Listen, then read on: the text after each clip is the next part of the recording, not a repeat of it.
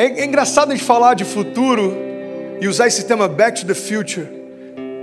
Mas na verdade, o teu futuro só tem sentido quando você compreende a tua gênese. O teu amanhã só tem sentido quando você entende o propósito pelo qual você foi formado. Você sabe por quê?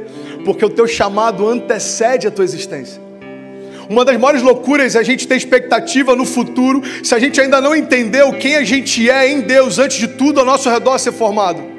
Eu só consigo crer que Deus tem o melhor para mim quando eu entendo que antes do ventre da minha mãe ser formado, Deus já tinha promessas e palavras a meu respeito.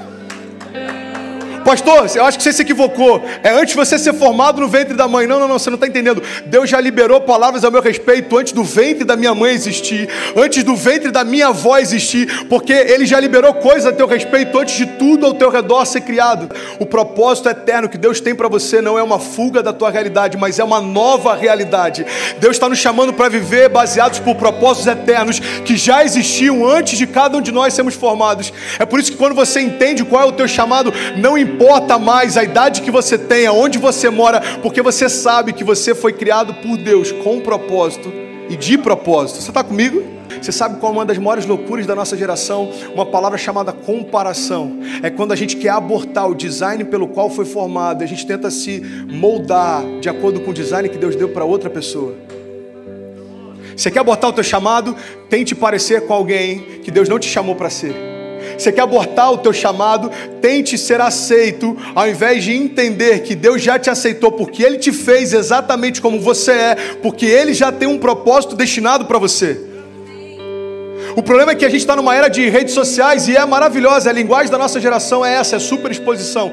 O problema é quando a gente começa a usar o feed do Instagram, por exemplo, como um aferidor de medida. Se o meu lifestyle parece com um dos meus amigos, está tudo bem. Se o meu lifestyle não parece como dos meus amigos, então eu não estou tão bem assim. Deixa eu te falar uma coisa: Deus não se move pelo feed do teu Instagram. Deus não se preocupa com o número de curtidas que você tem. Deus sabe quem você é quando ninguém te vê porque Ele sonhou com você antes de tudo ao teu redor existir.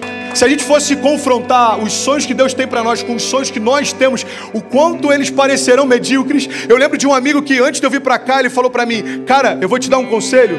Nessa nova estação, esteja dependente de Deus, mas não pede nada específico para Ele. Eu falei: Por quê? Ele falou: Porque você pode diminuir aquilo que Deus já deseja fazer. Pode pedir uma casa assim, Deus querer te dar mais. Você pode pedir uma juventude assim, Deus querer te dar mais. Deixa eu te falar uma coisa: você crê que Deus é bom, então confia na bondade dEle, descansa na bondade dEle. Ele tem pensamentos a teu respeito que são melhores que os seus, porque Ele te conhece antes de todas as suas crises existirem.